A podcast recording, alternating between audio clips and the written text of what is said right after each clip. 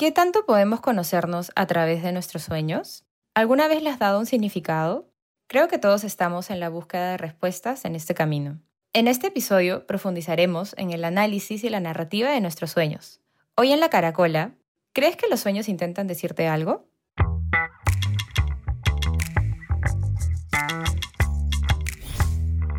¿Alguna vez escuchaste el mar dentro de una caracola?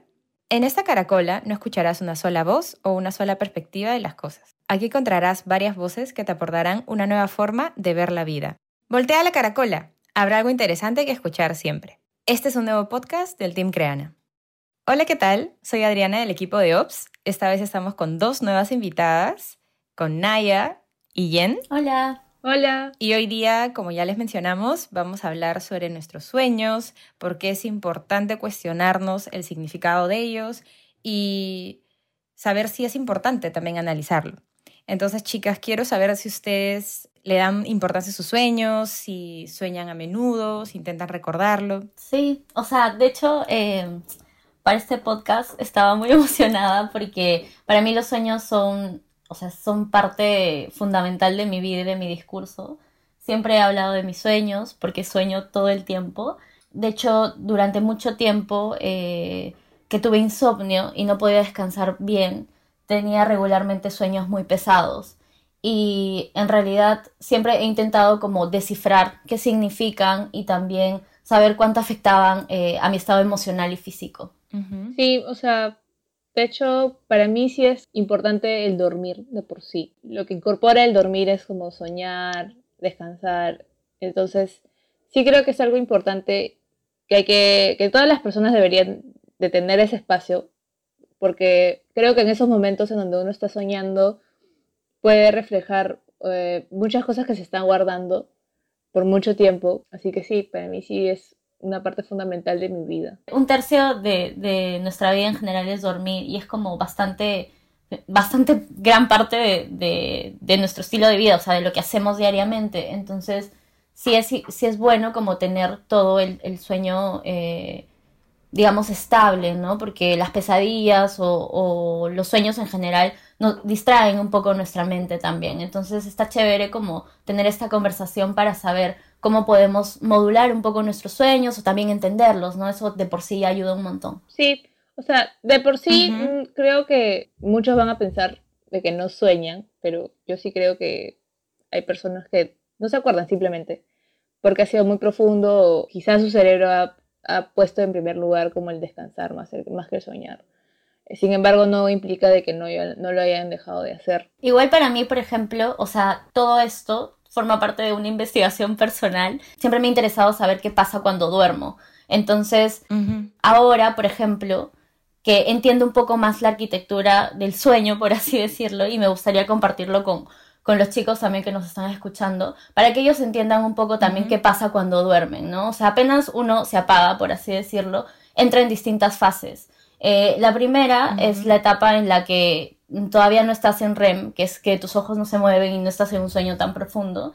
Y en esta primera parte normalmente conectamos con los sueños más alucinados o más como fantasiosos, ¿no? Y ya luego cuando empezamos en la etapa 2, 3 y 4, sucede que el sueño se hace un poco más profundo y también, eh, bueno, que es la etapa REM, también tus sueños se conectan un poco más con lo cotidiano. Entonces, eh, estos sueños normalmente son mucho más emocionales y y frecuentan mucho las cosas que te han sucedido en el día o lo que has visto, ¿no? Que tiene mucho como disparo de, no sé, noticias, este, películas, qué sé yo, ¿no? Lo que te impactaba a lo largo del día. Entonces, este, a mí eso, o sea, solamente esta clasificación eh, me, me, sirvió para entender un poco en qué momento yo eh, caigo en, esto, en este tipo de sueños, ¿no? Porque a mí me cuesta mucho dormir, pero cuando duermo, eh, me ha pasado mucho que he tenido estos sueños alucinados al instante. Entonces, claro, tiene un poco más de sentido porque apenas estaba cerrando los ojos, todavía no estaba despegando con la realidad. Entonces, mezclaba la realidad con lo, mágico, ¿no? Entonces, ahí como que se me iba, eh, o sea, la mente con una y otra cosa. Escucha, yo solamente he recordado este tipo de sueños como alucinados, por decirlo así, eh, una sola vez, que es cuando, o sea, no sé en verdad por qué pasó, Jamás voy a tener, creo, la respuesta. Pero, porque tampoco sé por qué pasan ese tipo de sueños. Pero para mí fue súper raro y todavía me acuerdo, eh, estaba descansando en la sala de mi casa y soñé que estaba en un estacionamiento muy normal, eh, todo estaba en blanco y negro para empezar. Eh, había algo que me llamaba mucho la atención que se movía entre los carros, entre las llantas de los carros, y era dorado. Y cuando veo que ven a toda velocidad a mí, veo que era un zorro, entonces yo abro mis ojos y en la vida real, en mi, en mi sala, veo que el zorro estaba en mi pierna este, como que intentando atacarme. Entonces yo volví a cerrar los ojos y me volví a conectar con ese sueño y simplemente lo espanté para que no me hiciera daño porque yo, yo estaba en una situación de peligro. Entonces cuando me sentí un poco más segura me volví a levantar porque todo fue muy rápido para empezar. O sea, en verdad, para mí eso, eso esa situación fue demasiado eh, de un momento a otro. No, no, fue, no fue que me había quedado dormida como en la sala cuatro horas, una cosa así. Simplemente fueron 20 minutos en donde se volvieron como que un poco un, poco raros este, e impactantes. Entonces, en verdad, creo que ese es, para mí ha sido como que el único sueño alucinado, pero seguramente han habido muchos más que ya ahorita ya no recuerdo. Porque también creo que hay una jerarquía de, de, importancia que uno mismo le puede dar a sus sueños, ¿no? Entonces, para mí ese ha sido como que el más, más como a su que luego que haya pasado de, de mi sueño a la realidad. esa, esa para mí sido como lo más impactante. Sí, y el impacto que tiene en ti eh, o sea, yo, yo considero que los sueños que más eh, recordamos y que fácil nunca vamos a olvidar, como este que mencionas, también tienen un, o sea, un trasfondo emocional, ¿no? Creo que sería bueno tocar ese tema de qué tanto impactan nuestras emociones o qué tanto influyen detrás de, detrás de los sueños, ¿no? No sé si a ustedes les ha pasado, qué emociones han sentido. Influye más en los sueños REM, que son los sueños más profundos. Creo que ahí es donde más se puede como explorar Mm, las emociones y sensaciones que pueden haber detrás de, este, de esa actividad. Conectarte no solamente con, el, con tu yo de ese momento, sino con tu yo del pasado o con, quién sabe, fácil el mundo le puede pasar con su yo del futuro. Hay demasiada conexión y creo que si no le das como vueltas o no intentas como investigar mucho qué hay detrás de eso, quizás solamente se quede como un sueño y ya, pero quizás pueda tener un significado mucho más amplio, ¿no? Sí. Sí, igual es interesante como, como explorar un poco esa parte eh, emocional, porque hay un montón de emociones recurrentes también. Entonces, eh, sucede que muchos hemos tenido pesadillas o sueños extensos que pueden generarnos miedo, tristeza o vergüenza, ¿no? Estos sueños en los que estás desnudo completamente o de pronto eh, estás frente a un público y no puedes hablar, cosas así que, que nos enfrentan con emociones que son cotidianas también, ¿no? O sea, que nos suceden en la vida real, pero de pronto en un sueño se hacen como 80 veces más duras y más pesadas. Entonces, claro, obviamente va a escalar a un nivel emocional mucho más profundo, porque vas a despertar con una sensación mucho más intensa y, e igual es interesante, o sea, si lo vemos desde el análisis, como verte también esa emoción, ¿no? Porque por algo también eh, has soñado ese tipo de, de emoción o la has proyectado de alguna manera. Claro, es lo que, lo que estaba mencionando como un poco al inicio, de que en este momento quizás puedes aprovechar o tu cerebro está aprovechando en realidad como para verse a sí mismo y explorar un poco eso que está, está durante el día lleno de bulla y al estar en ese momento descansando con silencio y demás, puede enfocarse en ese tipo de aspectos en específico y hacerte sentir bien o mal, no, eso ya es, es algo que cada uno debería como que ahondar. Sí, igual es, es gracioso, ¿no? Como eh, al final un sueño supone como... Muchas cosas. Un sueño supone como, o sea, lo asocias la palabra sueño con algo que alucinas, ¿no? O sea, con algo que no existe. Pero es muy gracioso, otra vez, que en verdad lo conectas, eh, o sea, en el sueño real, cuando sucede, o sea, sí parece que sucede, y realmente conectas con emociones que te pasan en la vida cotidiana y por lo tanto para ti es totalmente real lo que está pasando en ese momento, ¿no? Eh, sobre todo si no tienes un control y estás diciendo, ok, esto realmente es lo que estoy soñando y no es, o sea, como parte de mi realidad, realmente lo vives, o sea, es como tu narrativa la estás viviendo en ese momento, entonces es muy creíble y por lo tanto probablemente te vas a despertar con una emoción eh, igual de fuerte. Entonces, eh, ¿qué pasa con el cuerpo en ese momento? No sé si a ustedes les ha pasado, pero yo sí alguna vez recuerdo haberme despertado llorando, por ejemplo, o muy feliz también. A mí me ha pasado eso de llorar varias veces.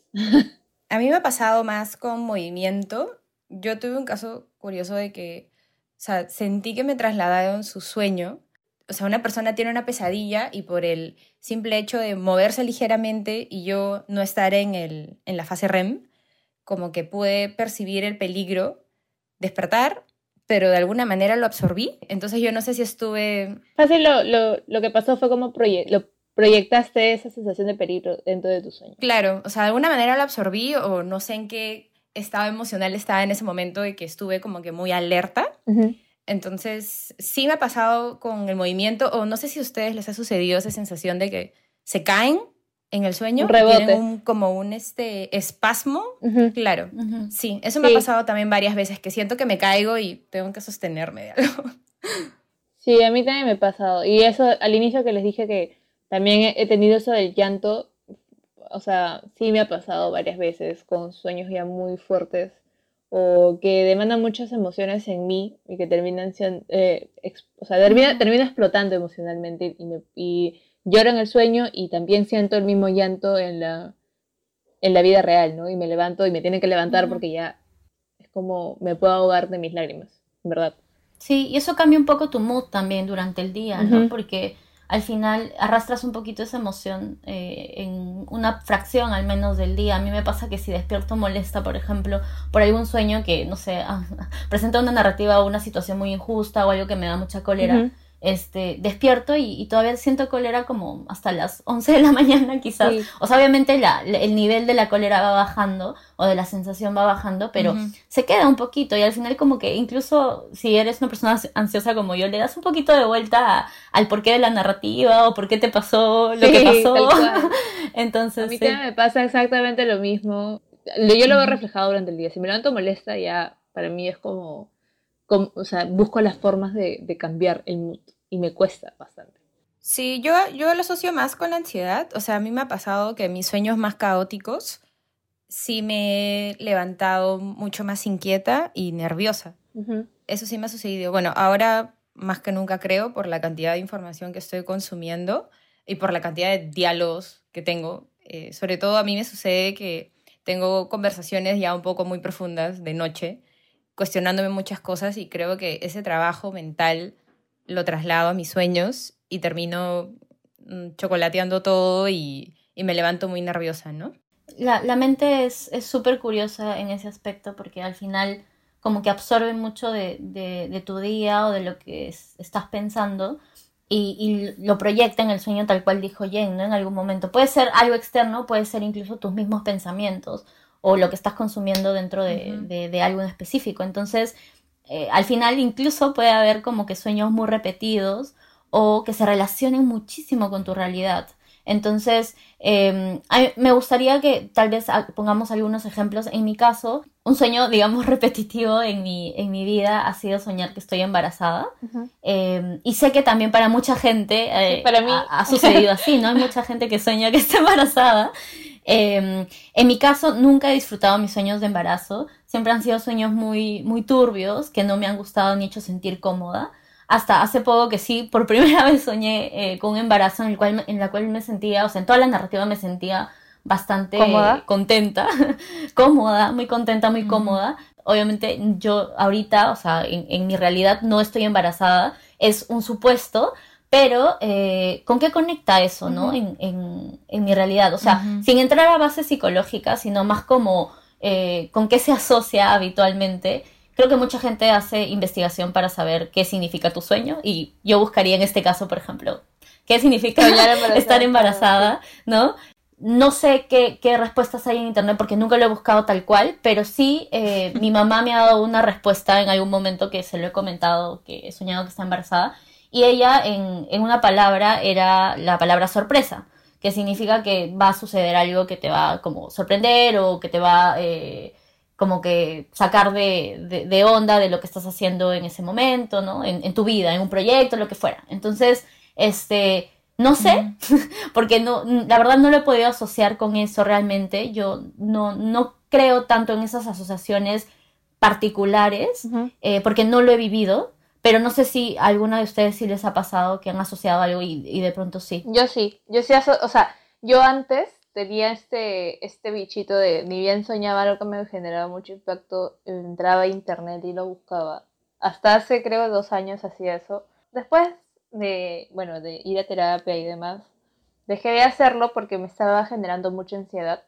De, o sea, de manera innecesaria, porque a veces en verdad es involuntario, no es que tengas ganas de darte ansiedad, simplemente que quieres saber el por qué. Lo más gracioso es de que sí, como lo terminas asociando al final, creo que mentalmente vas jalando esas cosas y te pasan. Quizás puede ser eso. O quizás sí en verdad te iba a pasar y simplemente era algo premonitorio. Puedes verlo como quieras. Em, pero de hecho hace poco también tuve como que sueños repetitivos. Y también estaba en una situación emocional un poco complicada. Eh, y mi sueño repetitivo era que eh, estuve todo el mes de enero soñando que estaba en, un, en una especie de piscina temperada, en una, en una, época demasiado rara porque parecía como una piscina de mármol con cosas griegas. Muy, muy raro, en verdad. Entonces yo estaba sola en esa piscina y cuando volteo eh, veo que empieza a crecer una ola gigante y se para enfrente mío, pero nunca llega a caer o a, explotar encima mío. Simplemente se queda ahí como, como mirándome, como queriendo decirme algo, y yo me quedo ahí mirando la, la ola gigante sin poder moverme. No, no, me quedo como petrificada viendo la ola. Yo soy pequeña, entonces la ola era como gigante, era 100 veces más grande que yo. Y solamente podía levantarme y moverme de ese sueño cuando escuchaba la voz de mi mamá eh, diciéndome como, ya levántate oye, ya vámonos, una cosa así. Pero en verdad no estaba pasando eso porque ya en ese momento yo ya no vivía con mi mamá. Entonces era súper raro y recién ahí me podía levantar del sueño literalmente porque no, me, no podía tomar acción. Después de un mes en verdad de estar soñando con eso y después de ciertas situaciones volví a la psicóloga, entonces le comenté. Básicamente me dijo que esa ola gigante era como situaciones que generaban un tanto impacto en mí que podían congelar tanto como mi cuerpo, como mi mente y mis emociones, que ya no podía movilizarme hasta que alguien venga, en este caso mi mamá, a, como cuidarme o salvarme de esas situaciones que me podían poner o no en peligro. Y esa conectividad que tengo con mi mamá, complicidad y demás, estaba siendo reflejada en ese sueño. O sea, en verdad, viendo más para atrás, o sí tenía como que mucho sentido de que justo en una situación en donde yo estaba emocionalmente un poco como que, mm, bueno, no sé, qué está, no sé qué me está pasando, aparezcan la voz de mi mamá y aparezcan todas estas olas gigantes que representan como que mis miedos, mm. este, situaciones de peligro, más que nada mis miedos, porque a veces creo que es mucho más fuerte el miedo que tiene, o sea, uno mismo hacia uno mismo, que cosas externas hacia uno mismo, ¿no? Este, entonces sí tenía como que mucho sentido. Y había era como que me estaban leyendo las manos en ese momento. y, me, me, pareció chévere. Y ya desde ahí como que dejé de soñar porque empecé a entender un poco más cómo no guiarme tanto de mis miedos para que no me petrifiquen de esa manera, ¿no? Es bien loco lo de, o sea, cómo las emociones van a elementos en específico. Yo en verdad no he investigado tanto sobre el mío porque también tengo esa sensación de con qué me voy a encontrar, ¿no? Pero, por ejemplo, un elemento que sí se ha presentado bastante en mis sueños son las escaleras o sea, que he estado en lugares grandes, lugares antiguos, y he subido y bajado escaleras. Y no eran escaleras eh, viejas, sino eran escaleras eh, como de un material, no sé, como mármol. Eh, era un material brillante. Entonces sí me, sí me dio esta sensación de que sí era algo positivo, pero era una subida y bajada. Entonces yo en alguna conversación que tuve sobre esto con una persona de confianza sí me, me dijo que de repente esto era un proceso que, que yo estoy pasando para lograr algo. O sea, porque la escalera, no sé, creo que puede simbolizarse a el camino hacia una cima, o sea, algo que tú quieres alcanzar, ¿no? O sea, me gusta entenderlo, pero tampoco quiero como que sobreanalizarlo. O sea, me sirve tener una análisis. Interiorizarlo. Claro, interiorizarlo y no tener, o sea, ya no ir maquinando sobre eso y dejarlo ahí. O sea, fue una etapa y y pasó, ¿no? Claro. Mm, yo creo que soy un poco al revés en ese caso, como sí me gusta meterme un poquito de lleno, un momento al menos, en lo que me quiere decir el sueño, eh, porque es bien interesante que refleje, o sea, que sea un espejo al final de ti, en cierta parte, eh, y es una herramienta también para conocerte, y de hecho eh, se, se, volvió más así para mí cuando le empecé a comentar a mi, terapeuta también un sueño recurrente, en relación a mi casa, ¿no? Que es, o sea, todos podríamos soñar con una casa, pero en mi caso estaba apareciendo en más de fácil ocho sueños en un periodo de tiempo muy corto. Entonces, eh, uno de ellos que siempre lo he soñado desde pequeña, ¿no? Entonces ya también tiene incluso como un historial, eh, donde veo mi casa que tiene unas rejas y un pasillo muy largo y al fondo se ve una persona que a mí me da miedo. Es una persona súper así como que tiene una postura bastante rígida, parece, digamos, alguien que te va a atacar en cualquier momento, algo así. Y yo me siento muy pequeñita y muy infantil también. Entonces, este, o sea, que soy una niña, quiero decir. Y al final, este, como que esta persona se ve a lo lejos y yo me siento asustada porque sé que va a entrar y me va a llevar o le va a hacer daño a mi familia. Ese es como la, el primer panorama, ¿no? Esto después fue evolucionando a una casa en la que yo no veía toda la estructura completa de mi casa, sino fracciones de mi casa. Después era mi casa desde la calle, no toda la cuadra, digamos, em, donde veía más o menos, o sea, mi casa a lo lejos y mientras pasaba veía como gente herida y gente con gente muerta también, o sea, como muy sombrío, muy muy feo, como que todo el caminar hacia mi casa y trataba de descifrar un poco quién había matado a quién, o sea, ella me ponía una especie de, de investigadora, este, y, igual llegaba y trataba de cuidar a mi familia, lo mismo, ¿no? Como un mismo sentido casi de las cosas. Y como escarbando un poco en, esto, eh, en realidad eh, llegué como a un punto de conclusión eh, bastante personal, pero que me gustaría igual abrirlo porque siento que todos los que nos están escuchando podrían también llegar a escarbar en, una fracción de, algo muy personal o emocional y fácil esto les sirve. Este, para mí fue la conexión con mi casa, así, directamente, tal cual cruda, y con esta casa en la que yo nací, de la cual nunca pude despedirme y la destruyeron por completo.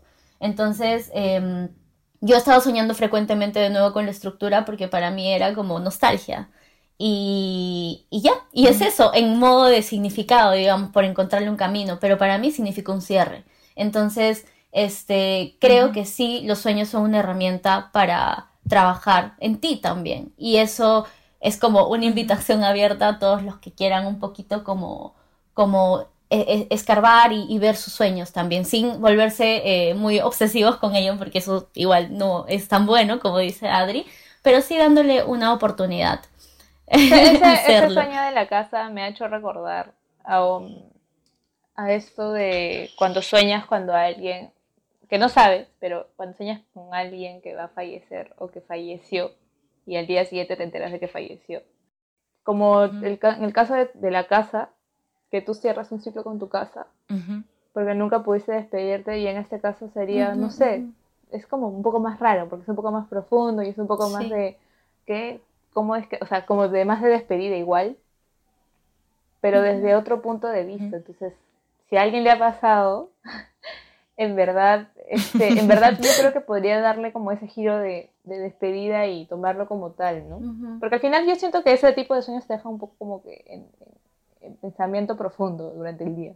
Sí, y son los que más recuerdas, ¿no? Sí, Justo quería comentarles de eso. Eh, quería mm. saber cuál es la forma de ustedes de recordar sus sueños. Mm. Bueno, a mí en particular, durante mucho tiempo, siempre he recordado los más impactantes, pero no he tenido un método hasta hace poco en los que ya los he empezado a escribir en mis notes en el teléfono. Porque me di cuenta que si me levantaba a escribirlos en papel, nunca los iba a escribir, porque obviamente despertar es muy pesado. Entonces, este, era más fácil agarrar mi teléfono que estaba a mi costado y escribir directo en, notas. Y lo hago, es lo que estoy haciendo ahora. Eh, de hecho, ya estoy escribiendo como unos 10, 12 sueños fácil. Eh, tengo por ahí uno muy divertido, porque también me gustaría hablar un poquito de los sueños divertidos para no solamente enfocarnos en, los que son más, más, más, tristes. Este, que soñé que tenía un superpoder. Este, yo podía como atravesar con los brazos objetos y puertas, paredes, lo que fuera, y como dibujar eh, sin ver lo que quería y se hacía realidad. Ese era mi superpoder, pero me parecía muy, me pareció muy lindo, en verdad. Sentí que eh, estaba conectando con una parte mía muy, muy niña y, desperté como muy feliz y lo apunté. Entonces, em, eso, ese es mi método ahorita actualmente y me está gustando mucho releer también mis historias y también releerlas a, gente que, quiero, ¿no? También es muy divertido compartir. Actualmente solamente, si es que me impactó mucho, sí lo escribo. Este, o si no, en todo caso se lo comparto a mi novio, porque bueno, ahora estamos viviendo juntos, entonces es como mucho más fácil como hablarlo que escribirlo en mi celular o en un papel. Entonces sí. Sí, yo, bueno, voy más por el lado tuyo, Naya, de escribirlo. O sea, pero me ha pasado más con cosas que sí se me han quedado muy grabadas. Una vez eh, en un sueño como que mencionaron un nombre muy curioso porque para esto días antes yo estaba pensando en un nombre para algo en específico que no sabía qué nombre ponerle. Y sonó, o sea, y el nombre apareció en mi sueño. Entonces, eso sí me, me impactó mucho porque nunca había pasado por algo así y tuve que escribírselo a la persona con la que hablé sobre esto, ¿no? Qué loco. Eh, pero sí, creo que ayuda, a mí me ayuda mucho este, para entenderlo, a mí también me ayuda bastante escribirlo de repente por un mensaje por WhatsApp o en un papel si es que lo tengo a la mano, ¿no? Y hablando de eso, de hecho, ahora ya entrando un poco más en el contexto por el que estamos pasando, siento de que con la cantidad de información que estamos recibiendo y con la cantidad de debates que creo que las tres tenemos a diario sobre esto, nuestros sueños están mucho más vividos, nuestros sueños están mucho más intensos. Yo no sé si tan relacionado a lo que estamos pasando ahorita, eh, a la crisis este, a nivel mundial, yo no sé si ustedes en algún momento han soñado con algo parecido o algo solamente muy caótico que lo asocian a la crisis. Yo creo que todo está asociado ahorita de alguna forma u otra a, la crisis también. O sea, es inevitable que nos, nos, nos pegue un poco, ¿no? O sea, emocionalmente y, también en pensamiento. Creo que tiene mucho sentido que ahora pase porque estamos tan conectados o estamos tanto momento con nosotros mismos que es mucho más lograble que tu cerebro durante ese tiempo de descanso profundice en ese, ese tipo de cosas irreales o reales que, que puedan pasar. El estrés y la ansiedad sobre todo son conductores de eso, Exacto. O sea, si no se van a tu cuerpo como un dolor de cuello o no se van, no sé, a, un, a pensamientos constantes o a un momento de tristeza, qué sé yo, se pueden ir a tus sueños también. Y no hay que igual alarmarnos, ¿no? Porque Sí. Es, es un momento, o sea, está sucediendo, hay que aceptar un poco que, pasa y también eh, entender que es una forma de, nuestro, de nuestra mente de decirnos, hoy estás muy estresado, hoy estás muy ansioso, em, y, tomarlo por ahí un poco como, como recibirlo eh, analizarlo si te interesa, como nosotras en este caso, no sé, apuntarlo, ¿no? Claro. Y, y después de pronto convertirlo un poco a, a, tu espacio más real, ¿no? Decirte un poco, estoy a salvo, o sea, como agradecer un poco en, la situación en la que tú te encuentras y también preocuparte y mostrar empatía por la situación en general alrededor, ¿no? Es un poco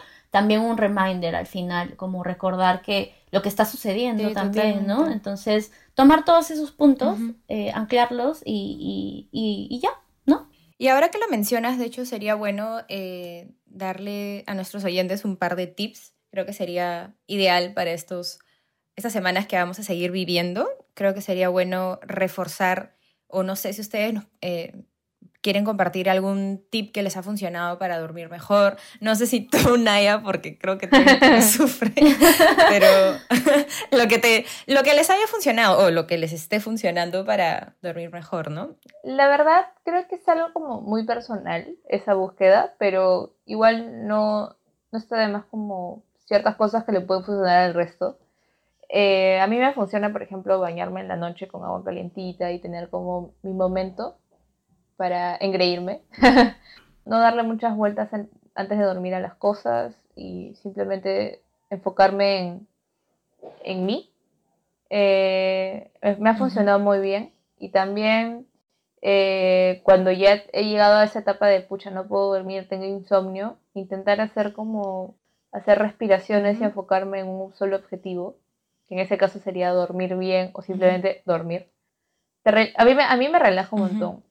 Y me ha pasado de que a veces haciendo esas respiraciones eh, logro no, no soñar, ¿no? Entre comillas, por decirlo así, y simplemente se enfoca mi cerebro en descansar. Claro. También es bueno enfocarse en la nutrición, creo. O sea, por ejemplo, a mí me funciona reducir el consumo de cafeína porque yo sí siento que eso me altera. Y también reducir la cantidad de, pantalla, de consumo de pantalla que también tengo antes de dormir, ¿no? Y tener conversaciones light. Traten de tener conversaciones muy ligeras. Si has soñado algo muy pesado o has tenido una pesadilla, por ejemplo, algo del contexto que puede ser muy pesado porque estamos hablando de, una situación complicada de por sí, este, yo lo que hago y a mí me funciona, que en verdad es por algo que me dijo mi mamá de pequeñita, es eh, contar eh, mi sueño mientras me baño y eso me ayuda mucho a como liberarlo y dejarlo ir. Se los recomiendo para que lo prueben porque creo que es interesante, es una forma muy, muy chévere de, de botar, digamos, lo que está en tu cabeza. Igual como hablar, ¿no? Con alguien. Creo que también eso es, es interesante, como despertar de una pesadilla y contárselo al de tu costado si hay alguien o al, día siguiente a tu mamá, qué claro. sé yo. O sea, eso lo del agua, yo lo valido demasiado. Yo creo que el agua es como un elemento que te limpia, que libera. Y de hecho ahora también aprovechar este tiempo ya un poco para cerrar. Creo que es importante ahorita aprovechar este tiempo que tenemos con nosotros mismos también para hacer un trabajo de autoconocimiento. No sé si basarnos tanto en los sueños, pero también tomarnos este tiempo para reflexionar sobre nosotros y también sobre las personas que, que, están en nuestro entorno, ¿no? Entonces, también no sé si esto podría, o sea, el de hablar y compartir las cosas que soñamos podría ser parte de una dinámica en nuestra casa o, bueno, con las personas con las que convivimos. Creo que también sería muy interesante, ¿no? Y recibirlo con bastante empatía más que querer como solucionar los problemas de otra persona, eh, escucharlos, porque solamente te lo están contando por eso, por decirte que los escuches nada más. De acuerdo, o sea, creo que, que igual como para, para cerrar también, este, al final todo lo que estamos viviendo ahora, incluidos los sueños, son una forma de, de, proyección y también una herramienta para conocernos y escucharnos y, y forman parte de nuestra dinámica y está bien que las incluyamos en nuestra familia, con las personas que queremos. Bueno, chicas, muchas gracias por este episodio. En verdad, me encantaría que el tiempo sea más extenso porque creo que podríamos hablar ahora sobre nuestros sueños y analizarlos. Espero que les haya servido este espacio de conversación para las personas que están oyendo y que se animen a analizarlo, a conversarlo, debatirlo a escucharlo y también a llevarlo a algo, sobre todo positivo, que creo que es algo que necesitamos en estos momentos, ¿no? Bueno, en el siguiente episodio vamos a estar hablando con Sergio, que es un nuevo invitado del podcast. Vamos a estar hablando sobre cómo sentimos la música. Así que nos vemos en otro episodio. Chao, gracias. Chao.